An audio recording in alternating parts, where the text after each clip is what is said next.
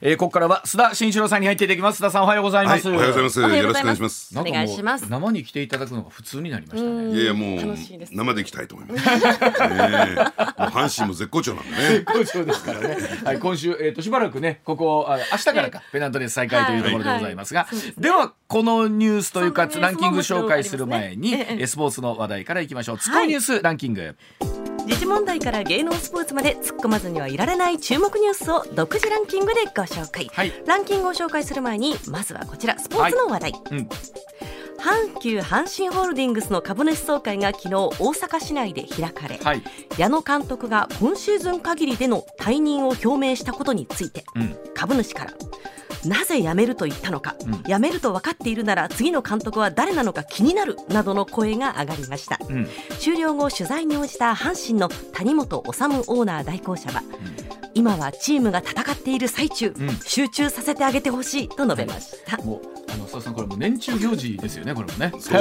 ですね。株主総会揉めるんですよねこれまだね、ね、去年が結構特に何もなく珍しく平穏な株主総会だったということなんで、成績がいいとやっぱり穏やかな株主総会になるんですか、はい。えー、ちなみにもしあの佐々さんご出席なさってたら何が聞きたかったですか、えー、藤波どうなってるんだ？のね本当そういう人から多いらしいんです。株主総会であの他にですね、はい、株主総会でなぜ甲子園球場でイカ焼きが販売されていないのか販売してほしいという要望があったと思うが、うん、私の知る限りイカ焼きは販売されていない、うん、それがなぜかを知りたいという質問もあったそうですもうあの皆さんネタ食ってきてはるんですかっていう感じですけどもね。いやいいですね、はい、えー、ちなみにあの須田さん本当に、えー、交流戦タイガース絶好調でした、えー、準優勝ですからね。ね。あの4位ですよ。今ね。4位。もうあとカープ2ゲーム差ですから。そうなんです A クラスが見えてきた。A クラスがいやでも本当まあちょっと A クラスが見えてくるとなると、うん、ほらエンジンのかかり方も違うじゃないですか。やっぱ背中見えてるか見えてないかっていうのはね、はい、もうオーダーもね固定してきましたしね。そうですねちょっと楽しみに待ってまいりました、はい。じゃあスポーツもう一ついきましょうか、はい、はい、男子ゴルフのメジャー第3戦、うん、全米オープン選手権は16日。日本時間の今夜開幕します、はい、日本勢は10年連続10回目の出場となる松山英樹選手や、はい、2年連続3回目の参戦となる星野陸也選手ら合わせて7人が出場します、またゴルフ好きの方は寝られない。毎日が続くというところでございますね、はい、はい、では続いていきましょうはい。それではニュースランキングまずは第5位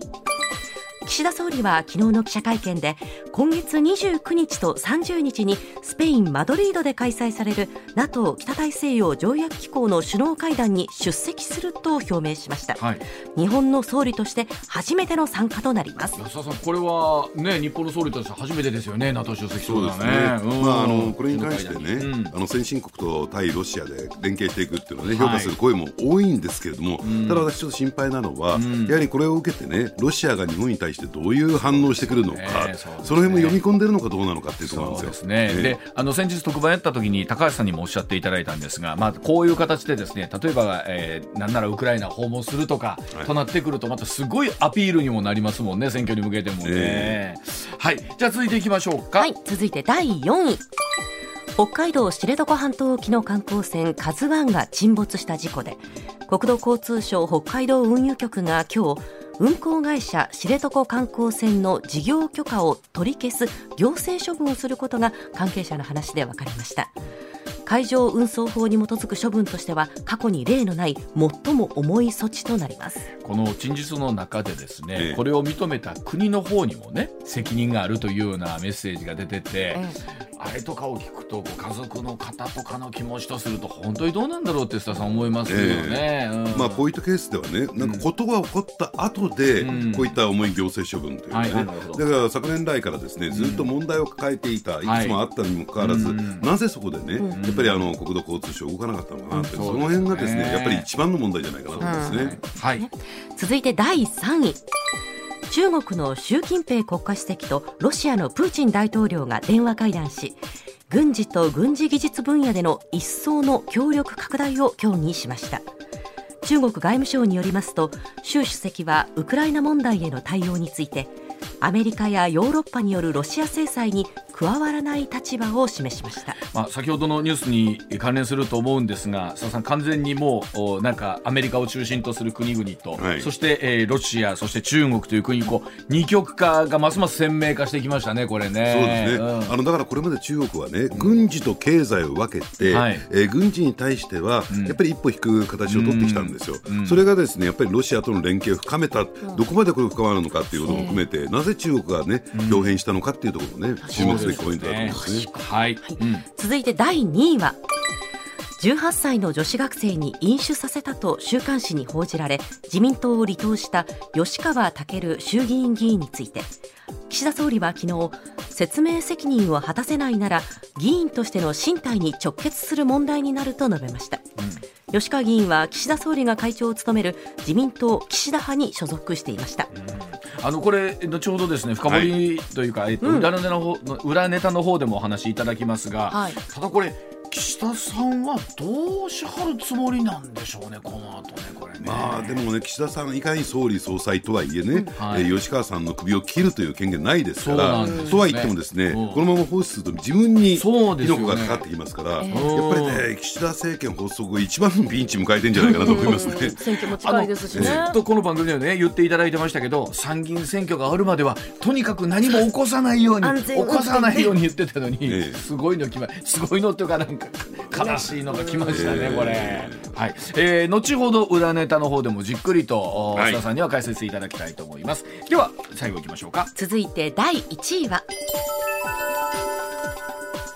通常国会が昨日閉幕し与野党は参議院選挙に向けて事実上の選挙戦に突入しました、はい、今回の参議院選挙は今月22日公示来月10日の投開票で全248議席の半数となる124議席と神奈川選挙区の欠員を担う選挙の合わせて125議席が争われます。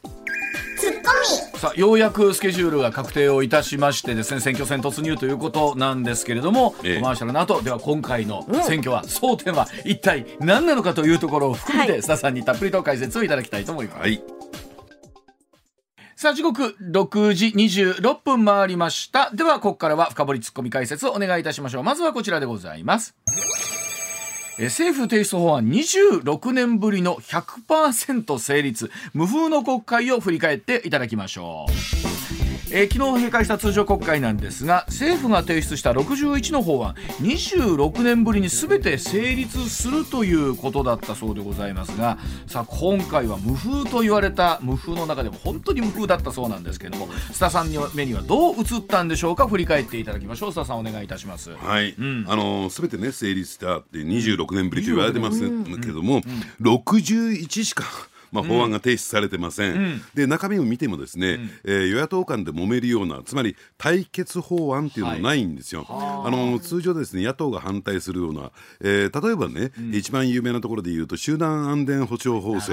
えー、なんか野党はもう最初から反対と、でそうするとどういうことになるかというと委員会採決、うん、えー、まあ、これを過半数は与党は持ってるけれども、野党が採決に応じないというところを取ることによってね、例えば委員長のマイクを奪ったり体で張ったりして、ああいったもの映像で流すような、そういう対決法案がないっていうのはね、やっぱりあの与野党激突の構図がなかったんだろうなと、それはあえて出さないようにしましたしね、で加えて野党も野党で、特に野党第一党の立憲民主党が、まあ言ってみれば、えーね、対案型みたいなね、えー、そういうスタンスを取って、つまり反対ばかりしてるじゃないかという世論の批判を受けて、ですね、えー、舵を切ったわけですね、対案型に。で結果的にですねそうすると、じゃどこに違いがあるのみたいな。えー、ところになってしまって存在感を発揮できなかったっていうのが一番大きな理由でしょうね。でもどうですかね。今この流れで見ていくと、うん、こういう状況がなんか続きそうな感じですよね。なんか、うん、だから最後の最後でねちょっと若干変化が見えてきたのが、うん、あのやっぱり立憲民主党がね、うん、え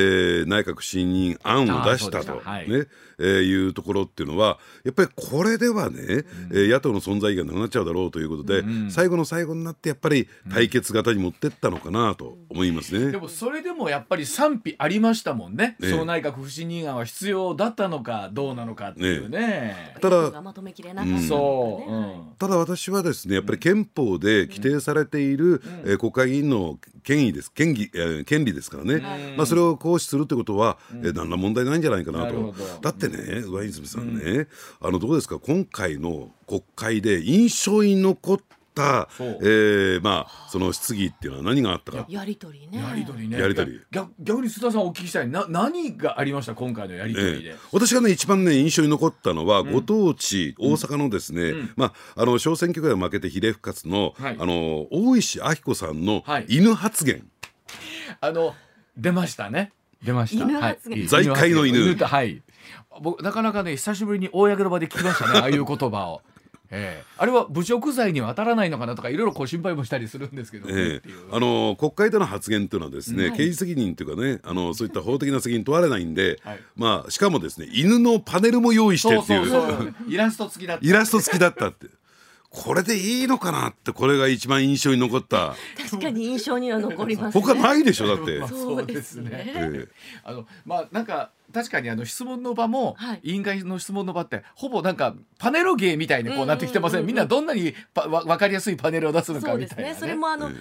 お国会議員に見せるんじゃなくてあのカメラに向けてあのパネルを置くっていうね。えーまあ、だからねそれで言うとほらあの須田さんおっしゃっていただいている通り今度は本当対決軸を出しくなってくると例えばれいわ新選組だったりとかあるいは共産党だったりとかっていうところの比較的こう色の強いところみたいなところになってきますよね。出し、ね、出してこれるのっていうのは。だかられいわ新選組と、うん、えー、共産党ぐらいだったのかな対決性をあらわにしたのは、うん、でですからあの岸田さんとしてはとにかく参議院選挙で勝たないことにはということで、うん、安全運転安全運転で、曖昧戦略といったんですか、ね。えー、検討します検討します。野党に何言われても突っ込まれても検討しますと。一点だけね、うん、はっきりと断言したことがあるんですよ、消費税は減税しません。これだけ、はい。えー、うんうん、まあ随分とねそれこそね、うん、えー、大石議員じゃないけども、うん、えー、財務省からがんじがらめにされてんだろうなというところだけは、えー、分かりましたよね。いやあの確かにねあのいろいろ検討するとか聞く耳を持つって確かにそれはそれでね聞こえはいいところってあると思うんですけど、ええ、これまでになってくると聞きすぎやろ言われますよね。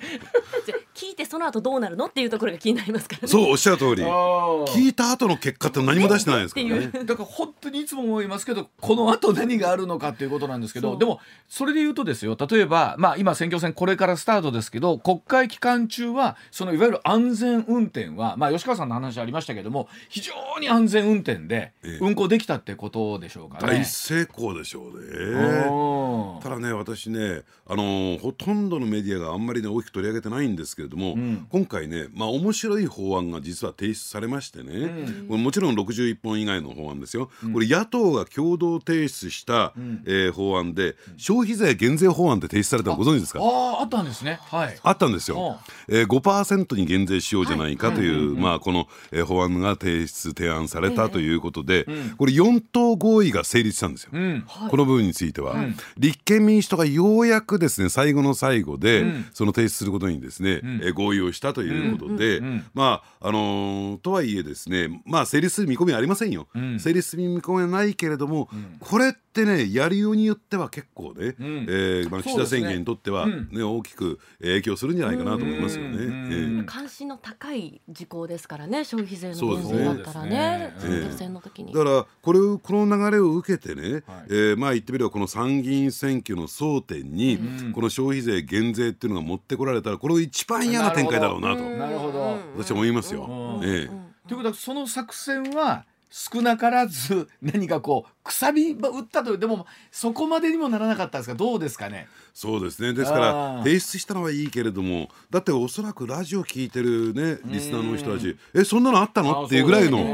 意識でしょうからね、ええ、それもっとうまくやりようがあったんじゃないのかなと盛り上げ方がねそうですね。と思いますね、ええ、まあこの後のお話にも出てきますけど本当にその意味ではこうなんて言うんでしょう。何を争点に選挙をやるのかみたいなところもそうですし今日本の課題って本当たくさんあるはずじゃないですか、ええ、たくさんあるんだけどこの国会で何かそれがこう浮き彫りになってきたかっていうとそんな感じでもないですもんね。そうですね。だからそのあたりもですね本当に低調なと言ったらいいんですかね。でしかも国会運営ってもう改めて言うまでもなく我々の税金によって、えー、賄われてるわけですよね。で、ね、ところがそこで、えー、国民の側を向いていないっていうのが、ねやっぱりこれは問題じゃないかなと思いますけどね。あのやっぱり与野党が拮抗するっていうのは国が良くなっていく上では非常に大事な要素ってあるんだろうなって改めて感じますよね。うんだからそういった意味で言うとですね、うん、実を言うと国会ではなくてね、うん、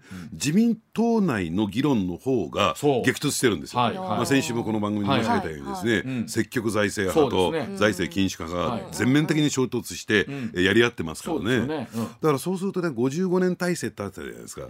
あの自民党一党独裁のね時代が。でそうすると要するに派閥が、えー、それこそですね、うん、えー、から出てくる総理大臣を変えていくことによって議事政権交代みたいな。そうなんですよねこういう状況になりかねませんよと今後もということなんだろうと思いますけどね。そうですね。まああの党内での力をどうコントロールしていくかっていうとそれがおそらくこの後またお話出てきますけど、えー、例えばじゃあ今回ね、えー、吉川さんみたいな議員が出てきた時にどうなるかっていうのもそうですよね。こう首相なりのこうコントロールはどうなのか、はいはい、うん、果たしてそこに今度は対抗する人たちは一体どういう人なのか。でも一方でどうですか？じゃあ岸田さんの先の話ですと対抗となる人みたいなのは、じゃあ誰なんだって話にもなるんですけどね。そうなんですよね。だからポスト岸田がいないっていうのが、うん、えー、やっぱり一番のね、うん、えー、ちょっと不幸なところなのかなと思いますよね。はい、やはりこう党内にはえー、安倍さんだったりとか、麻生さんだったりとか、まあ、今二階さんまだもちろんお力はあるのかな、うん、ただいずれにしても一丁上がりの人たちですからね。そうですよね。じゃあ次世代っていうわけではないですから、ね。はい、ではその国会を受けてということになりますがこちらでございます。さああ時刻6時35分回っています。参議院選挙の日程が決まりました、はい、各党選挙への準備はどうなんでしょうか？さあ政府は昨日の午後の臨時閣議で参議院選挙の日程について6月22日公示7月10日投開票と決まりました。まあもちろん与野党の事実上の選挙戦にも入っているんですけれども各党の状況についてお話を聞いていきたいと思います、さあ須田さんそのもう参議院選挙がようやくスケジュール決まりまして、はい、うん、まあ、あの神奈川選挙区の、ね、欠員1を補充する、ね、合併選挙を合わせて125議席あります、うんうんはい、125議席を前提とするとと自公で56議席を取ると、うん、参議院で過半数を超えるんですね。はい、でというとですね125分の56でしょ、うん、でこれで勝利と、えー、勝勝敗ラインここに設定してますからね、はい、あの岸田政権もですね、安全運転ですから、ね。そうするともうハードル低いんですよ。そうですよね。本当ですね。えー、まあで加えてですね一番注目されているのが1人区32の、うん、えー、1人区ということなんですが、はい、大体ここでですね、えー、まあ複数区になると痛み分けっていうケースが多いですから、うん、1人区でどっちが取るのか、ね、野党が取るのか与党が取るのかというところで、うん、えー、勝敗が大きく左右してくるんですが、うん、でやっぱりね野党がね、えー、勝利を収める条件っていくつかあってですね、うん、バラバラに戦ったんでは票が分散するだろう、はい、やっぱり一本化っていうことが、えー、一番必要になってくるんですけれども、うん、32の選挙区で一本化ができたのは11しかないんですよ。もうこれ全部取ってもダメじゃんみたいな。ね。そうなんです、ね、戦う前からみたいなね。そうですね。えー、でなおかつですねじゃあ今回の参議院選挙のもう一つは争点って何なの？何だと思います？何ですか？まあ私もね何ですかって聞かれてもですね これですってなんかなかなか言えないところが。さっきおっしゃってた消費税みたいなところはもう岸田さんは、えー、下げないって言ってるわけでしょ、えー、下げないって言ってるし、はい、まあ野党は下げてって言ってますから、えー、これ争点なります？いやだから本来だったらこれ争点にすべきところではないかなと私は思うんだけれども、ただあのやっぱり世の中の空気感としてはねどうなんでしょうね、この、えー、ロシアによるウクライナ侵攻という状況を受けて、うん、でおそらくそれは意図的に意識的に自民党もそこを仕掛けてくるでしょうけれども、うん、憲法改正。そうです。憲法改正をめぐる、うん、えー、まあ、是なのか非なのかっていうところが、はい、だからふわーっとした形で、うん、えー、争点になってる。あるいはそういったことが強く意識を持ってしまうんじゃないかな有権者の方もと思うんですけどね。本当に今回のことを受けて今まであまりそういうことを議題に大きく上がってこなかった憲法改正みたいなところって出てくるのかなと思ったんですけど、いざ蓋開けてみると、はい、そこガチガチではいかないのかなっていう感じでもありますよね、えーうん、だから憲法改正の中でもどうでしょうね。憲法9条というねあのこの部分に直接踏み込んでくるということよりも緊急事態条項、そっちの方ですよね、ここら辺で、えー、ふわっとくる可能性があるんじゃないかなと、えー、思いますけどね。試験の制限、えー、というところですね。えー、でもあの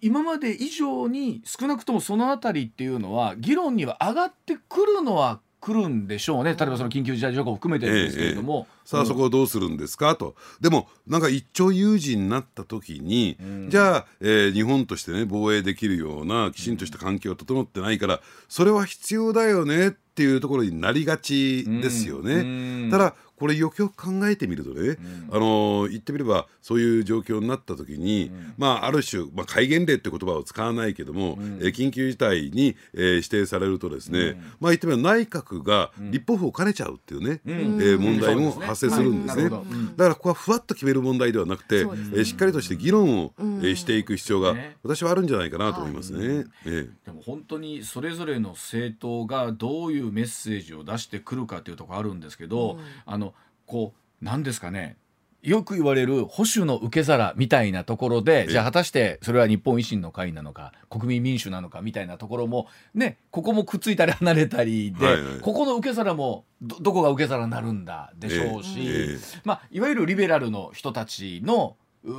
一枚岩にどれぐらいなれるのかっていうのもね微妙ですもんね。そうですね。そういう選挙区ごとに違いますしね。そうそう,、えー、そういう意味では私はねあの注目してるのはやっぱり西村さんの地元の、はい、え京都の京都はね複雑回帰ですよ。えー、立つのはえー、立憲民主党、うん、えー、もちろん出てきますし、福山さんですからね。はい、で、ね、それから維新が出るということなんですけれども、はい、しかも国民民主党が推薦してると、はい、で共産自民も出てくるっていうね、ところでもちろん野党共闘は実現していないところがねじれにねじれてると。ねえーどうなりますかね？じゃあなぜ国民民主党が、ね、維新を推薦したのかというと、うんうん、結果的にね、えー、前原さんと福山さんもともとは同じグループ、前原グループですよ。前原グループに福山さん入ってましたもんね。ねでしかもですね前原さんの下に、えー、いた人ですからね、うん、えー、それは立憲民主党で分かれて出て、うん、でここがですねいろいろとうまくあるんでしょうね、うん、あの野郎みたいな。ね ほんまですかそれ？でそうなってくると、うん、これ政策とかそういうところじゃなくて、うん、ある意味で個人的な感情でなんか動いちゃってるじゃないですか。うん。ありますよね。でこのもつれ野党間の、はい、実はこの政策的な対立ではなくて、うん、要するに、えー、まあ言ってみればですね旧民主党後の民進党がですね分裂した、でその中で野党共闘という流れが出てきた、その中でのいろんな感情のもつれがですね、今回の選挙で大きく、ね、影響を及ぼしている、はい、だからなんか知らないか国民民主党も野党共闘から一歩引いていて、でなおかつなんか自民党と、えーねえー、なんかこう協力しているかのように見える、うん、場合によっては山形っていう選挙区では、うん、国民民主党の候補を自民党が応援しようじゃないかみたいな。さすがにそれはやんなかったですからね。あのそういう動きも、ええ、それぞれのお国の事情が事情すぎますよね。ええ、だからやっぱり選挙って人と人なんだなっていうことは。本当思いますね。あのそれぞれのご当地の抱えてる事情によって言い方がちょっと変わるわけでしょ？ええだからねそういった点で言うと、えー、有権者にとって本当に分かりにくいですよね。すね。すっきりしないですね。あの例えば社民党とかはもう党の存亡みたいなところも含めてなってきますよね。ええ。うん、首の皮一枚どころか首の皮1ミリ残してね、えー、政党要件満たしてるだけですからね。でこれ政党要件を失ってしまうと、あの政党助成金もらえなくなるというね。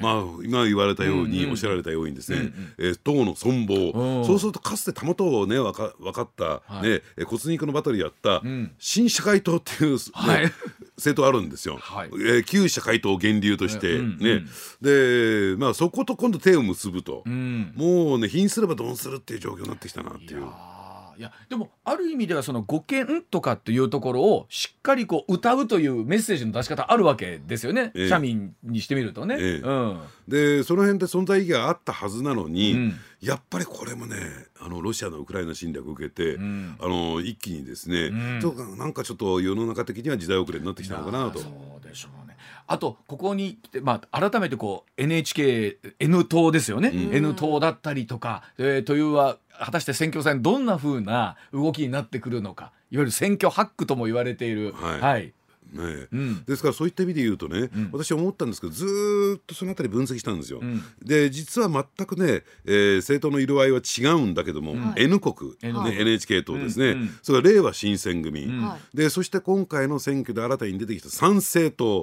似たようなある種モデルなんですよ、選挙の戦い方のモデルなんですよ。でどういうことかというととにかく選挙区でお金の続く限り、うん、えー、候補者を立てますねと、で比例区でもしっかりと立てるんですよ。でところが小選挙区ではですね、まあ、選挙区においては小選挙区じゃないですね、参議院ですからね、で当選できないんだけども立てればそれなりの票が集まってきてそれは比例区の方にも回りますよね、あの投票用紙に書くときに、はい、えー、ね、選挙区と比例区で分けるってことはなかなかないですから、それで比例区で票を全国的に積み上げて何人か当選をするというね、モデル、そしてじゃあお金はどうやって集めるんですかっていうと、令和新選組はある意味でこうね、えー、まあ言ってみればですね、選挙演説やなんかをですね、まあフェスティバルフェスと位置づけて、うんうん、えー、要するにカンパを集める、はい、N 国はどちらかというと、えーさね、借金という形、うんうん、で参政党っていうのは、えー、まあ言ってみれば、えー、ネットで集めてくるというやり方を取っていると。いうところで、実は参政党それがうまくいってましてね,、えー、ねこれまでのですね党員が5万人に達しつつあるんですよ。えー、でもやっぱりそうやって思うとネットの力とかも含めてですけどね新しい選挙の形ですよね。党員イコール資金力ですから、うん、そこから見るとね、うん、200万票以上取るんじゃないかと。うわあそうですか。ええ、議席確保見えてくるってこと見えてきてんじゃないかなと思いますね。はあ、あのー本当にその意味ではいろんな政党ねそれぞれのスタンス改めてありますけれども、えー、公明党、はい、えー、今回例えばもちろん安全保障についてもですね、えー、踏み込んでるところもありますし一方でこちらも平和の党としてのスタンスはやっぱり崩したくないっていう根本にはあるんじゃないですか。そうですね、うん、あのですからそういった意味で言うと、うんうん、やっぱり自公というね軸がある中で、うん、やっぱりブレーキ役ですよ公明党は、うん、そういった意味で言うとね、憲法改正とか安全保障の部分で。ただその公明党自体がですね先ほど申し上げたように、うん、えー、まあ、自民党自体が単独で絶対安定多数を衆議院で取っちゃって、うん、で今回参議院で勝つことになると、本当に公明党とね、うん、組んでていいのかっていうね議論がこの自民党に出てくると。ね。ね、えー、やっぱりその存在意義というのは問われる、うん、ですから公明党のや、ねね、あの影響力っていうと、うん、自民党の議員を公明党の集票力でどれだけ当選できるのか、はいはい、ここのねだから選挙ってものすごく大事なんですよ。そうですよね。公明党にとってもね。そうですよね、えーで特にやっぱりね、えー、大阪、兵庫、上昇関西、これどのぐらい票を集めることができるのか。っていうところ一つポイントだと思いますね。やっぱり公明党の支持者の方の中でもあまり自民に寄りすぎるとか、ええ。っと例えばその憲法問題とかでもかなりこう踏み込んだ方に行くと、いやいやと、私たちの好きな公明党はそうじゃないって思う方も離れていかれるのも怖いところありますもんね。そうですね、うん、えー、中でもですね公明党の中でも、うん、えー、力を持っているとされる、かつての婦人部今の女性部ですね、はいはい、まあ女性たちはですね、うん、やっぱりその平和の党であるということに対して、うん、えー、一定の矜持といったんですか？プライド持ってますからね。で、ねはい、そこをですね敵に回すとですねもう絶対ダメみたいなね。あの男性と違って、まあこの間こいつ失敗して俺仲違いしたけどさ、まあいいとこもあるから許してやろうかというのと違って女性って西村さんね、一旦ダメってのはダメでしょ？5年前10年前でも本当に昨日のことのように思い出す。っていう特技がありますからね。ええ。うん、そうですねでまあやはりこうね支持母体の皆さんも高齢化も進んでいるというところもあったりしますしね。えーはいはいあとそれでいうと、まあ、やっぱり関西では日本維新の会非常に強いですけれども、はい、まあえー、近畿以外での議席みたいなところがねね。京都で取るかどうかっていうところね、あるいは東京でただ前回の参議院選挙3年前の参議院選挙では、うん、その関東のですね東京の比例で1議席取って、ええ、でそして選挙区でも取ってるんですよ、うん、2議席東京で取ってるんですよ。ええ。あのどうでしょう。さらに、まあ、もちろん上積みも含めてというのはあるのかどうかですけれどもねすでにもうね、あの、吉村さんも精力的に回っているところもあるみたいですし、だからここへ来てのそのねあの政党の支持率も上がってきているということも受けて、うん、初めてね維新の会がチャレンジャーから守る側になってるんですよ今。だから野党も含めて与野党を含めてね要するに維新批判っていうのものすごい色濃く出てきてる、うん、今までだったらね、うん、まあまあそうは言っても中小政党だからみたいなね、うん、えー、ところではあったんだけども、うん、やっぱりですね存在感が増してくるとですね、やっぱり批判が集中してくる。さあこれにどうね、まあ、これが今回の選挙初めての経験だと思うんですよ、さあそれに対してどうそれを跳ねのかし跳ね飛ばしていくのかっていうところが問われてるのかなと私は思いますけどね。えー、立憲民主そしてここは共産党の選挙協力が夏のごめんなさい衆議院選挙でうまくいかずに、さあ今回参議院どうするのかっていうところでしたけども、はい、改めて立憲民主共産党いかがですか？いやまあ特に立憲民主はですね、うん、先ほど申し上げた維新の会が、うん、えー、集中している維新の会に集中している批判を跳ね伸ばすことが維新ができたならばね、うん、おそらくですね野党第一党っていうのが交代する、それが見えてくるんじゃないかなと。だから立憲民主党にとっても大きなこの試金石になってくるはずですし、その野党共闘の在り方っていう点でもね今回失敗してしまった、で加えてですねやっぱりこの立憲民主党どうも今回の参議院選挙で、やっぱりあのあんまり思わしくない結果を出してしまって、お家騒動が勃発しかねないね、前にもこの番組の、ねウェブ版でも申し上げたようにですね、えー、そういったですね繰り返すんですよあそこはお家騒動。だからそういうことをやってるとどんどんどんどん、えー、勢力がですねそがれていきますから、まあそのね、脱皮するためにはですねじゃあこの泉体制をどうね、うん、えー、維持していくのかっていうところも問われてるんじゃないかなと思いますね。やはりこうここに来てね例えばこうかつての選挙参議院の歴史を振り返るみたいなのが新聞とかテレビにも特集されてるんですけど、はい、かつてやっぱりこう自民党に対する強力な野党としての社会党の大きさっていうのは、はい、やっぱかなりのメッセージ持っててあの時も考えてみると社会党内でもそれでも右から左まであったと思うんですよ。はい、それでもやっぱりそれでも一枚岩に選挙の間はなってたわけですよね。ええ。今なかなかやっぱり野党にそれを求めるのって難しいんでしょうかね、うん。うん、だからねそれねいい例というのが自民党なんですよ、うん、それこそ立憲民主党以上に右から左まで揃ってるわけですから それがやっぱりみんなね最後は一本化するの一枚岩になるんですよ、はいはい、あれだけ喧嘩しておきながらですよ、ですというのは何かこれは何かっていうと、うんうんうん、やっぱり権力の側にいないと、自分たちの望むような政策ができない、その権力に対するなんて執着なんですよ。立憲民主そこはないんですね。あのなんか最後は根性ですか？執着という意味では。いやもう何でもありなんですよ。そういう意味では政治っていうのは。そうですね。えー、まあ結局議席もないと、まあ例えば法案も出せないとか、うん、自分たちのメッセージも届かないわけですから、えー、ねそれもまあ一つの権力ですよね、えー、えー、発言できるっていうことは。だからねまだね政権も取ってないのに、うん、例えば政権公約出してね、いやこれはちょっと実現しそうもないからこれはちょっと現実味を書くからなんていうね、うん、えー、なんか政権の座にあるかのような、うん、そういう思考経路だ違うん。野党は、もう嘘800でも並べていいから。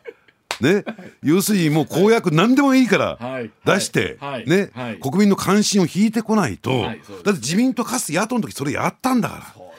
ね嘘800いやでも先週ねあの須田さんにもお話しいただいて、はい、えっと、水曜日金曜日の石田英二も言ってますがいつも言いますが、やっぱり野党は夢語らないとダメなところがあるんですよ。実現可能性のあることを並べてしまうとどうしても差別化からされないっていうことだよね。そうそれはでもあの海外のじゃあ選挙どうなのかっていうと、例えばじゃあ共和党とね民主党はもちろん大きなところ違いありますけどこう細かいところ見ていくとだんだん似たような感じになっていくみたいなあるんじゃないですか。それはいろいろ現実見ていくと色ってなかなか出しにくくなりますよね。ねあと自民党との差別化図んなきゃなんないんだから、はい、でさっきの1本目の時に、うん、1, 番目のコーナーで言ったように、うん、消費税減税。そうそうそうそう。で令和新選組と共産党は消費税廃止なんですよ、うん、一時的なね、うんうん、0%、でも0%だと社会保障どうなるのかな、うんうん、5%だから飲んでいいよっていうところで、折り合って提出法案は、野党の提出法案は5%になったんですよ、立憲民主党そんな現実とあなた方すぐ政権が取れないんだうん、0%でいけっていう話なんです すぐ取れないんだからって。それぐらいまで。これ難しいよね。でそうやったとしたらそうやったとしたら、現実が見えてないって言われる実現性がないとか言ってでも西村さん言うように、それぐらいのものもないとダメなのかってことなんですね。えー、立てないと。うわそうやな。えー、のまあこれからね、えー、選挙戦に向けていろんな人が考えていくんでしょうけども、さあ果たしてその55と言われてる勝敗ラインに野党はどれぐらい食い込んでいけるのか。ねえ。まああんまり期待できないでしょうね。ね 期待したいところではあるんだけど。ねまああのー、さあいよいよ我々もこの後いろんなことを考えながらの放送にもなってくると思いますけれども、はい、いよいよ選挙戦スタートということになりそうでございます。はい、ではあコマーシャルの後もお話聞いてまいります。上泉雄一のええー、なあ MBS ラジオがお送りしています。さあ時刻まもなく6時55分になります続いてはこちらです県民割7月にも全国拡大の方針へさあ経済の活性化につながっていくんでしょうか。岸田総理昨日の記者会見で、えー、都道府県が実施している県民割の財政支援についてこの6月中の感染状況を見極めましてこの感染状況の改善が確認できた場合、えー、来月前半にも現在の対象を現在の地域ブロックから全国に拡大すると表明しました。さあ須田さんこの県民割の全国への拡大ということなんですけれどもどうなっていきそうでしょうか？はい、あのー、今、地域ブロック割っていうことですよね、うん、6つのブロックに分けて、はい、えー、マックスで最大で7000円を支援しますよということなんですが、うん。うん、このブロック割って意味が私分かんないんですよ、そもそも論で言うと。はい。ね。で、はい、これ本当に意味があるのかどうなのかっていうことでね、うん。うん、例えばあの滋賀の人が、うん、え神戸にね観光旅行に行ったら、はい、これブラック割適用になりますよね。ね。でところがですねじゃあ岡山の人が兵庫に遊びに行ってもですね神戸行っても、対象にならない。ならないです。あのでその意味合いってどうなの？と。どう考えてもねわけわかんないし7,000円っていう上限も不十分だし、ね、でしかもですねようやく東京都がですね、ここへ来て県民割を対象になったんですよ。はいはい。あの小池さんが踏み切りましてね、でそそうするともう殺到して、うえまあほぼ即日完売みたいな、え形になったんだけれども、要はあのこの番組でも何回か取り上げた強制貯蓄ってあるって言ったじゃないですか。あのコロナショックがなさえなければ本来だったら使われていたはずのお金が使われずに、えー、国民の手の元に残っているお金がトータルで日銀の試算によると50兆円ありますよ、その主なところが飲食費であるとか、えー、その旅費ですよ観光旅行代ですよ。でじゃあそれ使うつもりあるのかどうなのかってななってくると、うん、その即日完売とか見るとみんな使う気満々なんですよ。早く使いたい旅行行きたいと。ね。これうまくですねこのですね、えー、ね GoTo キャンペーンとかね始めれば、一気に個人消費が私は拡大してくる、もちろん GoTo キャンペーンっていうのは、その個人消費を喚起するための政策、ね、50兆円使わせるための政策なんだからうまく使えばですね一気に景気回復の軌道にも、ね、乗ってくるんじゃないかなと思うんだけども、うん、なんか岸田さん景気回復させたくないのかなって思うぐらいに安全策なんです。やっぱり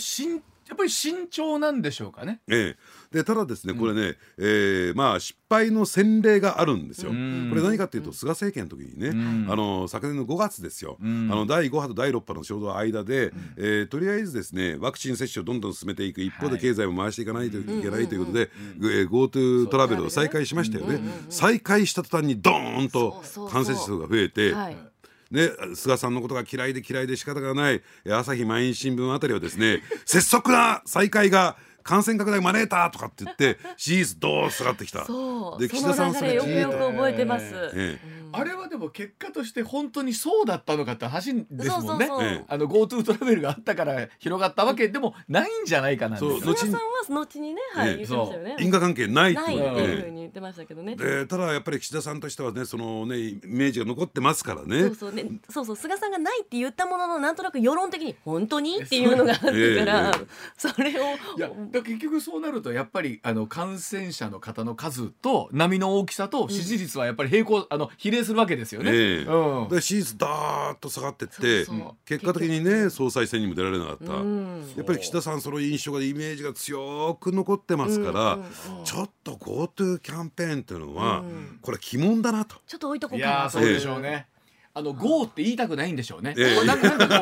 こう 検討するって言いたいから。だからねこの点に関してはねこの点に関してだけは小池都知事の言ってることは正しくて、うん、やっぱりねそんなね責任を都道府県に押し付けるなと。都道府県判断で県民割どうぞなんじゃなくて、うん、やっぱりこれは国がちゃんと責任を負う形で陣頭指揮を取れ。だからうちは、えー、東京都はですね、うん、最後の最後までですね、その都民割はこれもいかがなものかと思いますよ。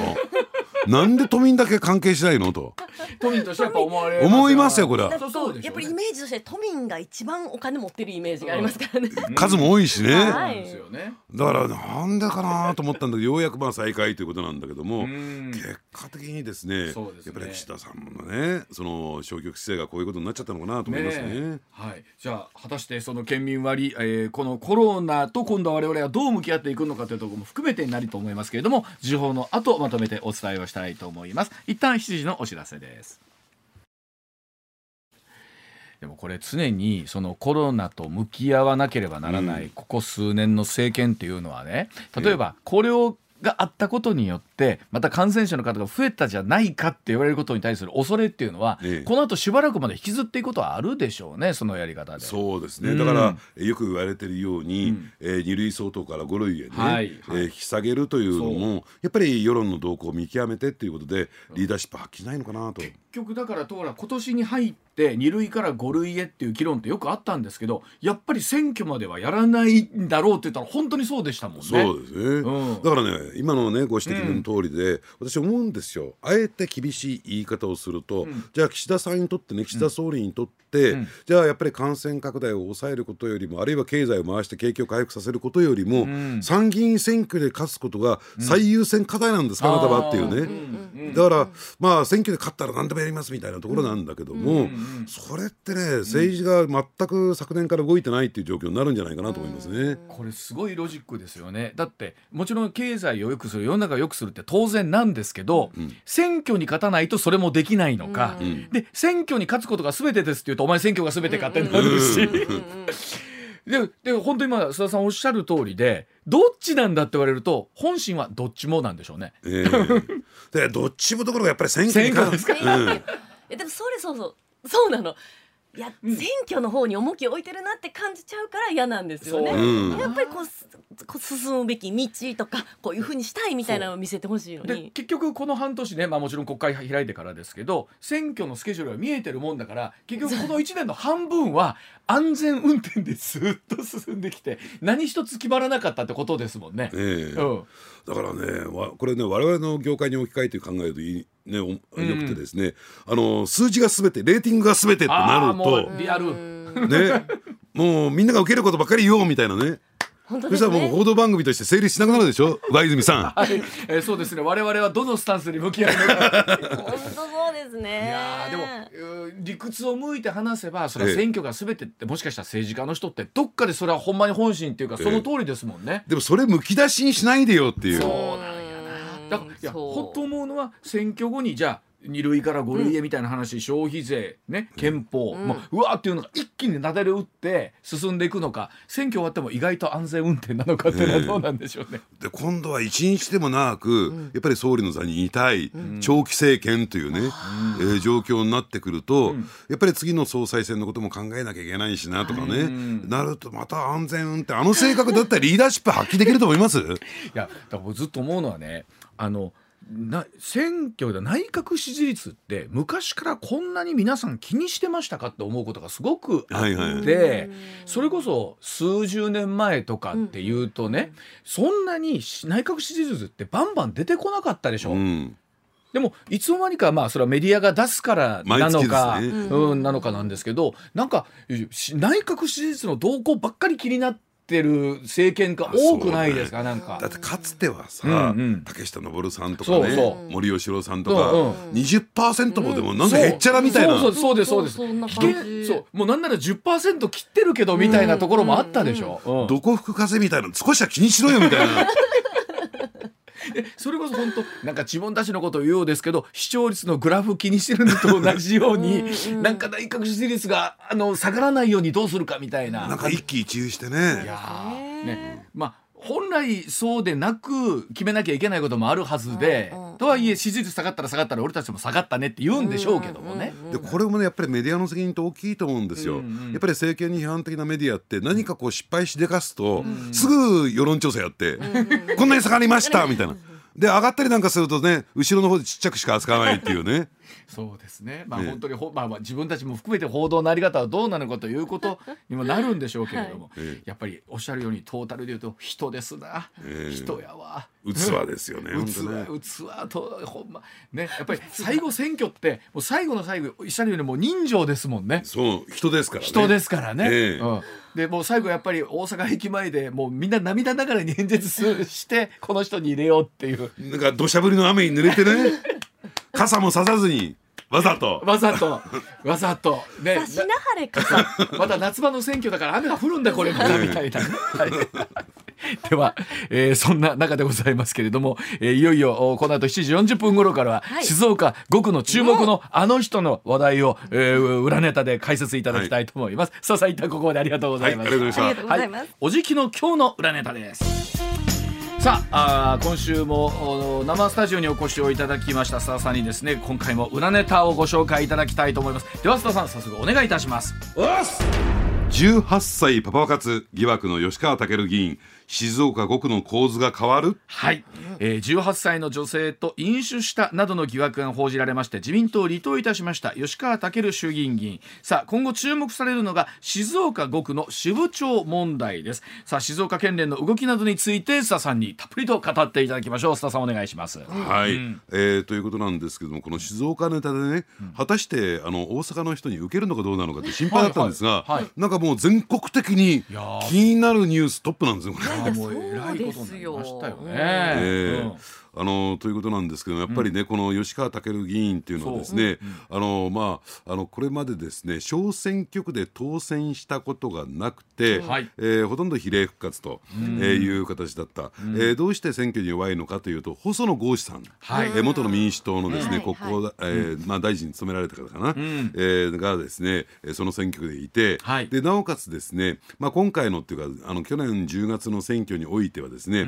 あの民主党の方からですね、自民党に入党を希望したんですよ。はい、でですからあの選挙前にはですね入党はできないんだけれどもとりあえず、えー、無所属二階派っていうわけのわかんない立場に。雑な構図でしたよね。えー、無所属二階派。えー、二階派も幅広いみたいな幅広い。何でもありかみたいな、えーうん、でそれで私もこの静岡5区、えー、衆議院選挙の取材に入ったんですよ、うん、くまなく回りました、うん、でそうするとですねやっぱりねあの細野さん強いんですよここはね。人気ありますかやっぱり。もともとは落下さん候補派なんですけれども、やっぱりあのね家族で移り住んで、うん、えー、選挙くまなく回っていた、でね細野さんの本音としてはですね、はい、細野さんの本音としては要するに小選挙で勝つだけではなくて、圧倒的な票数を集めて、そして吉川さんの比例復活を許さないというのが許さない。許さないというのがもうそもそものベースだったんですよね。で結果はっていうとですね、うん、ダブルスコアつけました。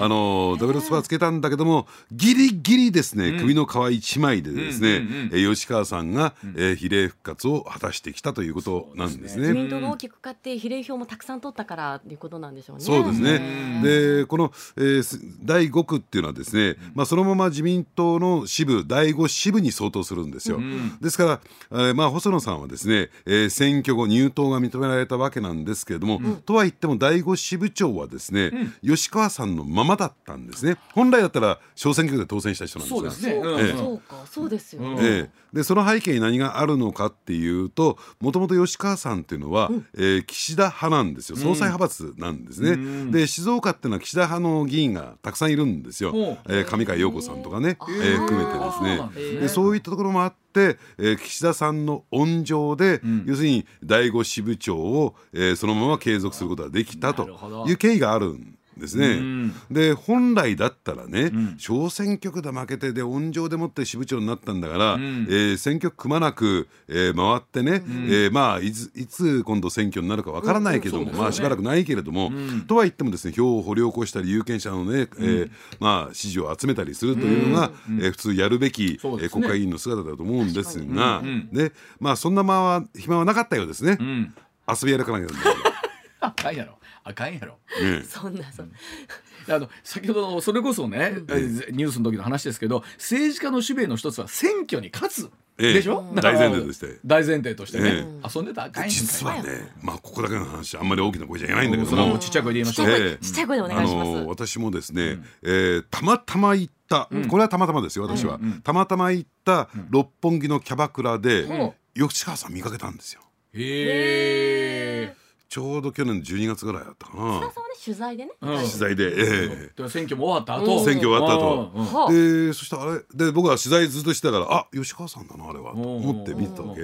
で、聞いたんですよ。あの、着いたキャバ嬢にね。あの人よく来るのって、ええ、よくいらっしゃいますよ。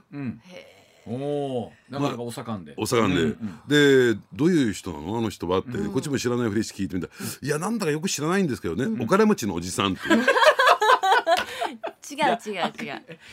違う、まあ、それはそうか政治家って顔と名前一致する人少ないですからねそれは確かに、うん、えー、でもそんなその地元行かなくてもそもそもどんな人なんですかその吉川さん、うん、あのお父さんがですね県議会議員を務めていて、はい、まあある意味で二世議員なんですね、でどうもですねいろいろこう取材をしてみると本人から直接聞いたわけではないけども、支援者支持者を回ってみるとですね、まあ本当は政治家になりたくなかったみたいなんですよ。あそうなんですか、えー、えー、でお父さんが地元の県会議員で大物でしてね、うん、やっぱりあの自分の息子自分の夢が果たせなかった国会議員になる夢を果たせなかったんでもうどうしても公認くれと。いうことで、お父さんが、うん、えー、自分の夢を託して国政に送り込んだっていう、そういう人だった。でも結構それだったとしたら地元でのね、まあ、知名度なるものとかその票の掘り起こしみたいなところっていうのは、そんな苦労しなくてもよかったのかなと思うんですけどね。ほっといてばできる人ですし、うん、それなりに当選することはね、はい、まあ比例で復活するぐらいの票は取ることができるし本人もあまりやる気ないし、えー、静岡にいるよりも東京にいた方が楽しいし。というような、その代わりね、あのフォローしてます、フォローします、あの政策提言とかはですねあんまり得意じゃないんですけれども、座持ちはいいのよ。座持ち座持ちはいいのよってそれあの書いてましたよね。党内の派閥のムードメーカー。そう。ムードメーカーっていうのもね そういうねあのえこういう平場で話をさせたら面白い人。そうなんですね、まあ、なんかあんまり場が盛り上がったら吉川上みたいなそういう。まあ、国会でもなんか宇宙担当になりまして宇宙に行けると思いましたらいけませんでしたみたいなことを、話してましたけど。でさあところがですよ。今回のスキャンダルでこれ党内も含めてですけどさあねどうしますか須田さん、はい、だからあの小選挙区でね当選した人ならば、選挙区で当選したならば、その人の名前で当選したわけだから、はい、その身身体についてはね、うん、まあ本人のまああの一存というかね、うん、本人の思うところで決することができるわけですよ。はい、ただしこれ小選挙区で落選し比例区で復活した人は、うん、党の看板で当選したんだから、はい、はい、離党してそれでおしまいでは済まない。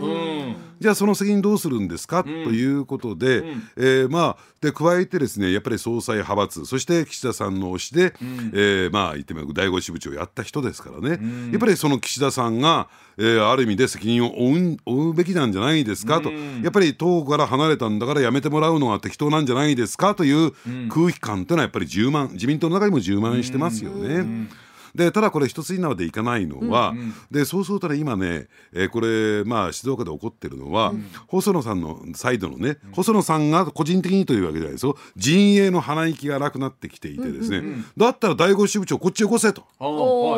い。なくなったんだから。そうですよね。ね、ところがまあ吉川さんを応援してきた支援した人たちもいるわけだから、うん、その人たちがすると民主党時代から、えー、細野陣営とは全面衝突してきたわけでしょ。ね血で血を洗う構想をやってきたわけですよ、そんなのが第五支部長上に来られたら自分たちの立場どうなるんだ、というふざけんなみたいな。一筋縄でいかんね。ね須田さんが血で血で争うとか言ったら一気に違う世界の話にそんな話になりますね。構想ってことはよく出てきます まあ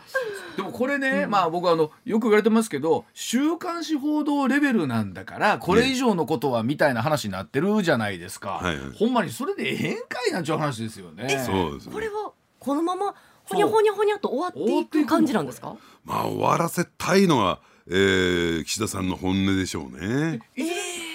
まあ、もちろん国会議員ですから結局本人が辞めるっちゅうわん限りは周りはどうすることもできないわけでしょ？そうですね。そうか岸田さんとしては言ったよというところで、ええまあ、有権者の判断のあるでしょうしね。でただですね困ったのは静岡県連なんです自民党の。で何が起こったかというと、要するにどっち立ててもね、え細田さんがなるのが筋なんだけども細野さんやってしまうと自民党の支持者たちがあらかた、えーね、逃げていくだろうと、ね、離れていくだろうと。そうすると参議院選挙を控えている中で。